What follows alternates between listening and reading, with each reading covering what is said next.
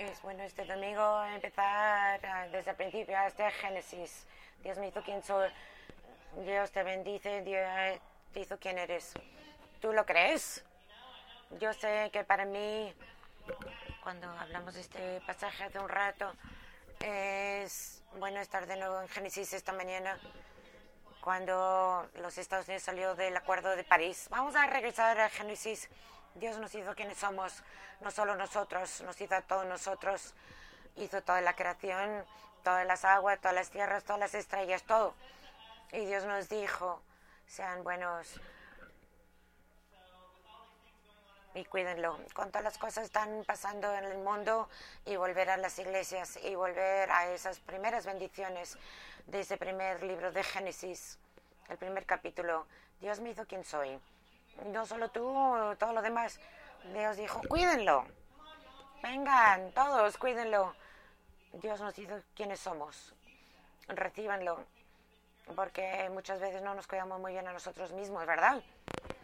Dios dijo, cuídalo, cuida de la creación, cuídate de ti mismo. Quería estar en la iglesia al principio del mes de Pride, de Orgullo Gay y de Pentecostés. Y vamos a hablar de cuándo tocamos. Uy, madre mía. ¿Algunos de ustedes han estado tocando? Yo me imagino que sí, espero que sí. Dios dijo, esto dijo, uh, eso es lo que te hace y dijo muy bien. Te dio todo el cuerpo y te dijo muy bien. Cuando nos tocamos, yo pensé que era nuestro estudio los miércoles por la tarde y pensé que podemos hacer el domingo por la mañana. Los miércoles por la tarde tenemos más libertad que los domingos por la mañana. me acordaba en 1977 porque fue el año que me recibí o acabé en la preparatoria y me acordaba de las canciones en la radio y una de las canciones más populares a veces cuando nos tocamos. ¿Se acuerdan? Me pregunta si me quieres, si te quiero y me ahogo con la respuesta. Y luego sigue. Estoy apenas comenzando a ver el verdadero tú. A veces cuando tocamos la honestidad es demasiada. Tengo que cerrar los ojos y esconderme. Quiero abrazarte hasta que me muero. Hasta que los dos empezamos a llorar. Quiero abrazarte hasta que el miedo dentro de mí se, mengua. Parece como una oración. Imagínate si fuera Dios. Quiero abrazarte a ti hasta que... Abrazarte hasta que me muero y se pueden encontrar algunas cosas allí en la Biblia. A veces uh, Salomón me recuerda esta canción, a veces cuando nos tocamos y la honestidad es demasiado. A veces tenemos que tocarnos y sujetarnos el uno al otro hasta que se sosiega el miedo. Sabemos que es verdad, tenemos que gritarlo. Esta semana tuvimos una tragedia. Ralphie Reyes, uno de nuestros miembros, se juntó a nuestra comunidad hace seis años, fue matado un novio con el que tenía cuatro meses. Lo encontraron el lunes de esta semana. Ralphie era una persona hermosa, hermosa. Entre 24 de notificaciones en el Facebook. Se reunieron 200 amigos aquí en nuestro punto de reunión. Amigos se sujetaron el uno al otro se tocaron hasta que podían sosegarse con las lágrimas. Contaron historias y se rieron, contaron historias y se rieron, pero lo levantaron todo en oración, porque juntos eran el cuerpo de Cristo, porque juntos eran una comunidad de amor, eh, porque juntos dijo, Dios eres mío y eran muy buenos. Y cuando nos reunimos en momentos así, tenemos que tener ese abrazo divino que describió Vicky, ese toque divino. A veces la honestidad sí trae esas lágrimas y a veces da miedo y a veces no tenemos que agarrar. Entonces, en este servicio hoy va a ser a las 2 de la tarde del día de hoy, pero nos acordamos de esas personas y los honramos todos que están en duelo hoy en todo el mundo, en Inglaterra y en otras partes donde tienen que sujetarse el uno al otro. Y Dios dice, muy bien, sigan, cuídate de ti mismo, cuídense el uno al otro, cuídense el uno del otro. Y quiero hacer eso de una manera, esta manera, como algunas de las cosas negativas han tomado el mundo en cuanto hablemos ah, de la conversación de sexualidad y eh, buen sexo cristiano, que algunas personas piensan que no se deben hablar juntas, pero sí van bien muy juntas. Ah, me acuerdo de esta historia hace como 20 años. Tenía un amigo que era un cura de la iglesia católica y era un cura católico gay y también tenía un novio. Y le pregunté cómo funcionaba eso, porque tenía curiosidad con las enseñanzas de la iglesia y lo que le habían enseñado. No me acuerdo toda la lógica tras ello, pero tenemos esta larga conversación entre la diferencia al final de toda la gimnasia. Yo vi todos los giros. Y después de toda la gimnasia llegó el punto que, que él había tomado, decía que era que el celibato y no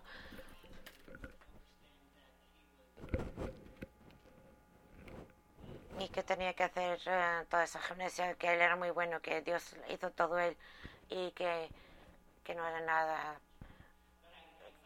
malo en que fuera una persona completa y el celibato en contra de, de, de la restricción lo busqué en Google lee como cinco o seis artículos porque todos dicen cosas diferentes.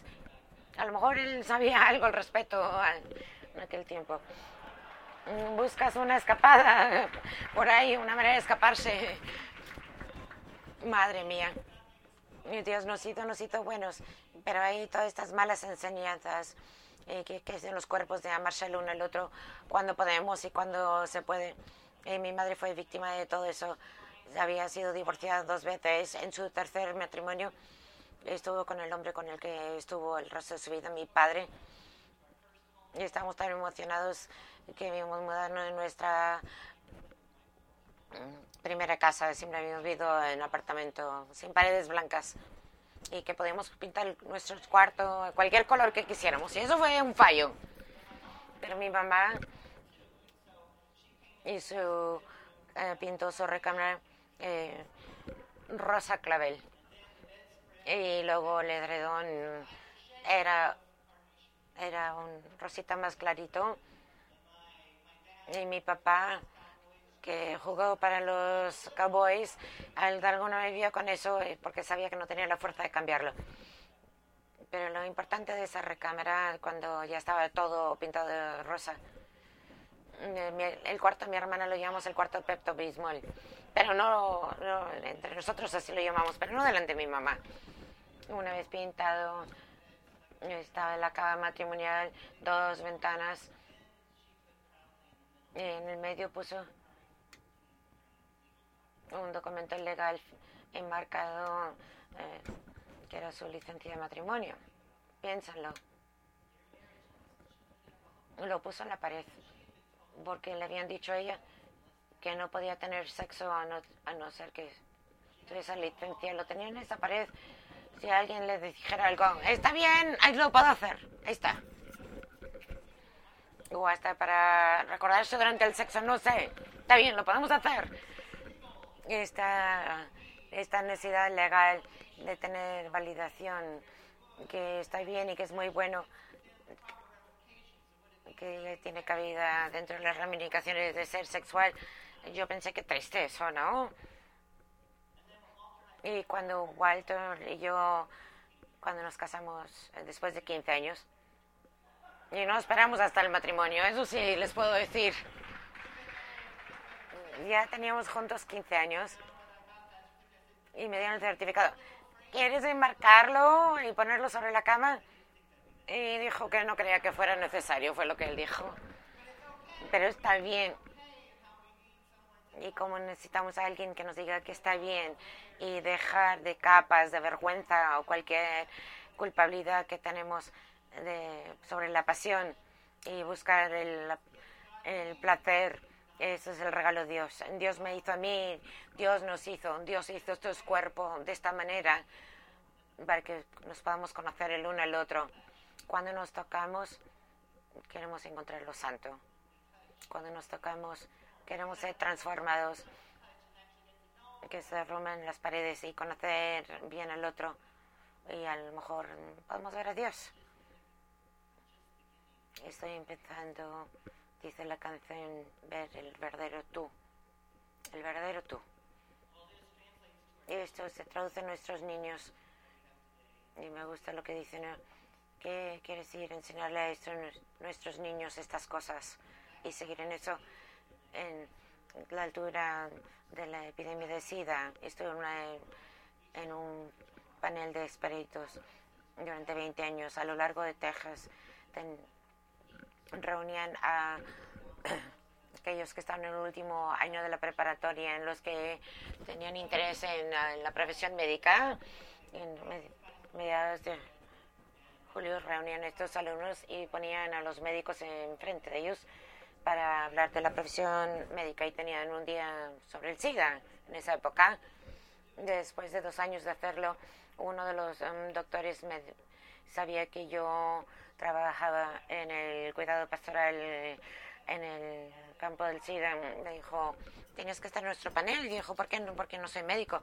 Porque tenemos mucha gente fundamentalista que viene y a nuestra educación cuando llegamos a esta semana de ser, uh, tener uh, compasión por todos y atender a todos. Algunos eran mm, conservadores uh, y estos 17 o 18 años, años decían cosas y los médicos ni siquiera tenían ni idea de lo que hablaban. A lo mejor eran cristianos y no reconocían los versos. Y necesitamos para los extremistas. Y entonces fui parte de esos eh, cada julio y mi función era cuando llegamos a esa parte, cuando hablaban de usar condones para uh, usar agujas limpias para que se dejara de propagar el SIDA, para reducir el eventos de dolor. Había gente que lo odiaban cuando decían la palabra condones. No deben hablar sobre eso.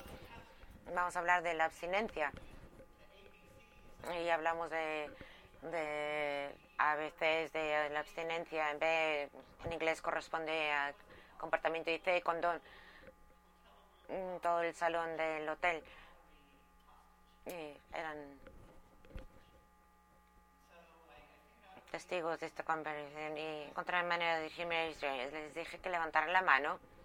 Eh, acuérdense que tenían 17 años. Si ellos o si conocían a alguien si conocían a alguien en su escuela que habían tenido sexo ese año. No tenían que ser ellos, pueden ser otro, pueden ser ellos o otro que conocieron en su salón que habían tenido sexo. Y poco a poco, 98% de ellos levantaban levantaron la mano. Hacemos que la gente pase vergüenza 98% normal y natural. Lo que podía decirles en ese momento, porque se trataba del SIDA, nos importan cada uno de ustedes. No queremos que nadie se pierda. Y si te, te quedas dentro de los límites de tu fe, con tu pareja hasta que te cases y nunca eh, ponerle los cuernos a tu pareja, nunca vas a contraer el SIDA, lo más probable. Pero cuando sales dentro de los límites de tu fe, cuando decides ser sexual, ponte un condón.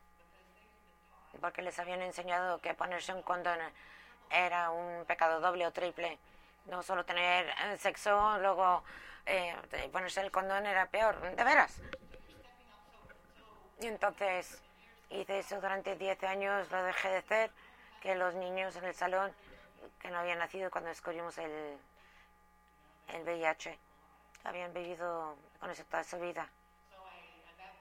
Bauticé otro, un pastor para que fuera a hacer eso y ella sentía lo mismo el primer año. Al siguiente año supo cómo dirigirse a este reto con tantas limitaciones sobre esto, hasta criminalizamos el sexo con los jóvenes. Y es un momento de exploración en el mundo, no nos debe dar vergüenza, no debe sentir culpabilidad, solo produce malos comportamientos, perdón, no buenos comportamientos, y queremos que cada uno de ellos sobreviva. Viernes 13, ¿se acuerdan de esa película? ¿Qué le pasa a Kevin Bacon después de que él tiene sexo? Lo matan, ¿no?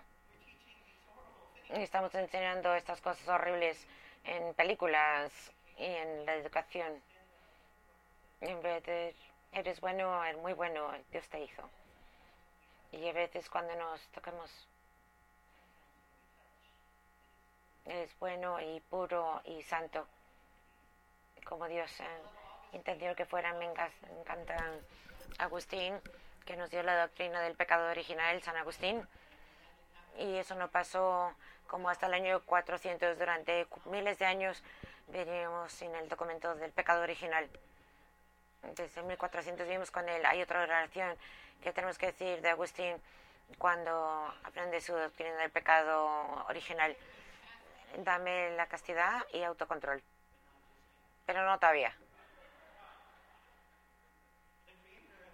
El creador de la doctrina del pecado original, dame castidad y pecado original, pero no todavía.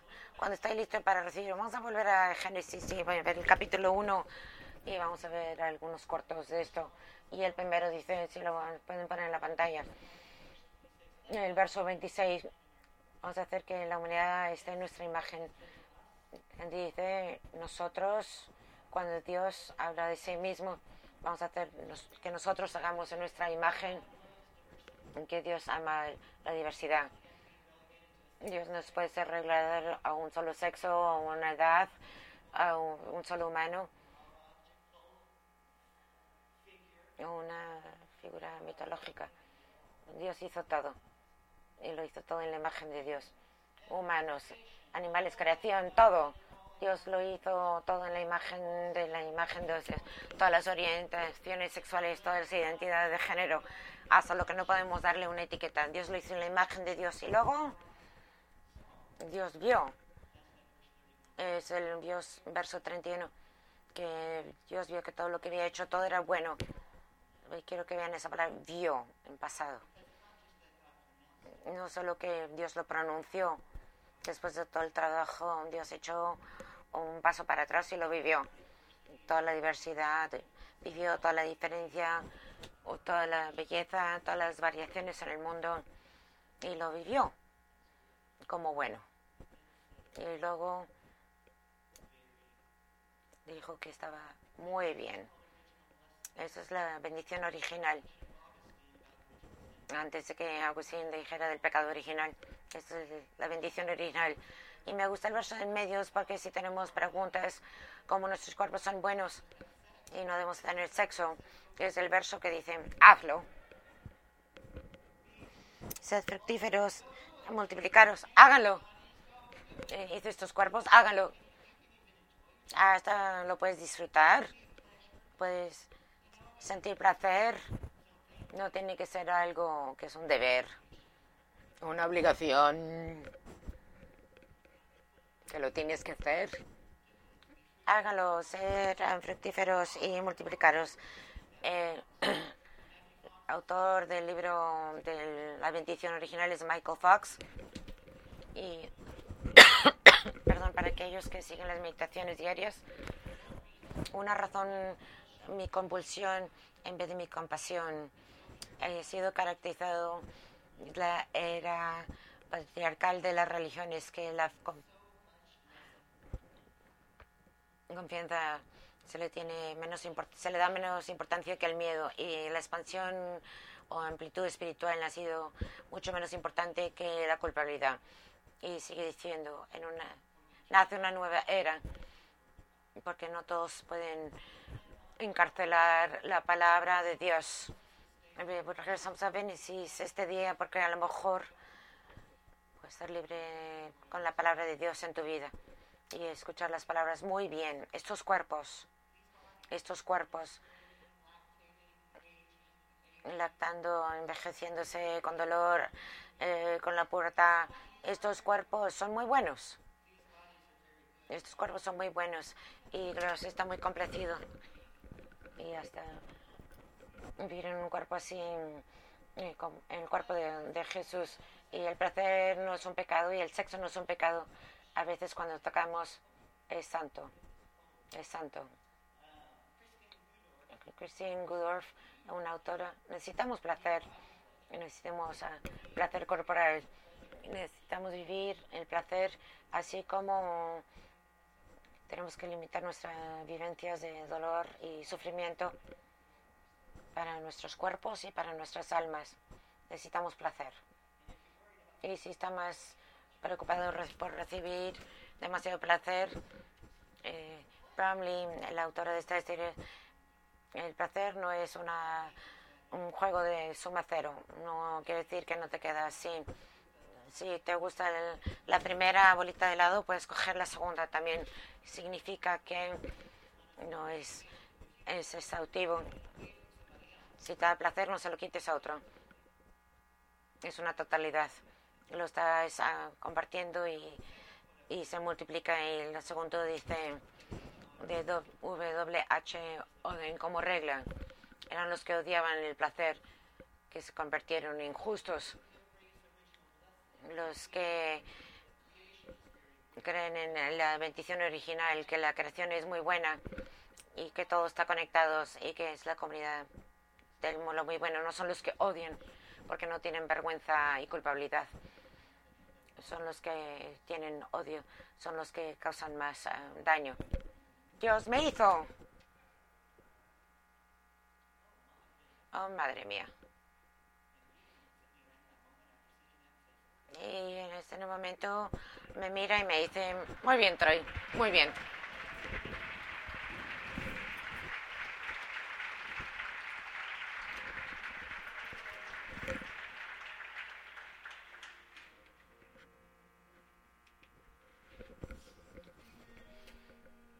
momento de reflexión.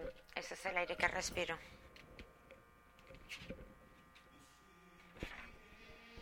Este es el aire que respiro.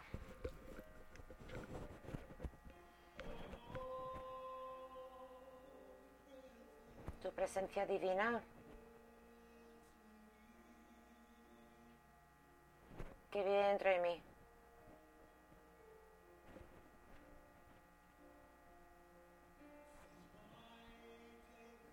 Este es mi pan diario.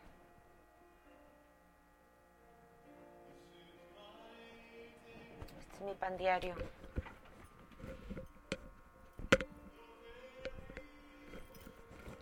Tu misma palabra.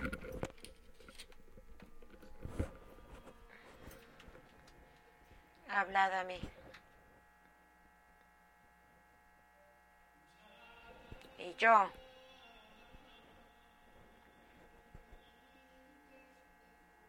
esperado por ti.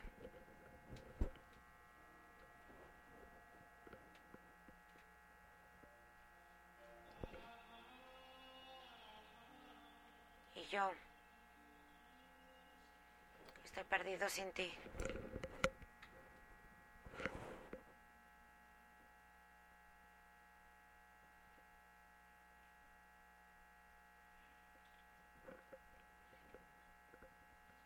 en este momento en que nos ofrecemos en Pentecostés, tenemos el ritual de tomar las oraciones que ustedes han puesto en la pared de oración y los prendemos permitiendo que su aroma se levante hacia los cielos.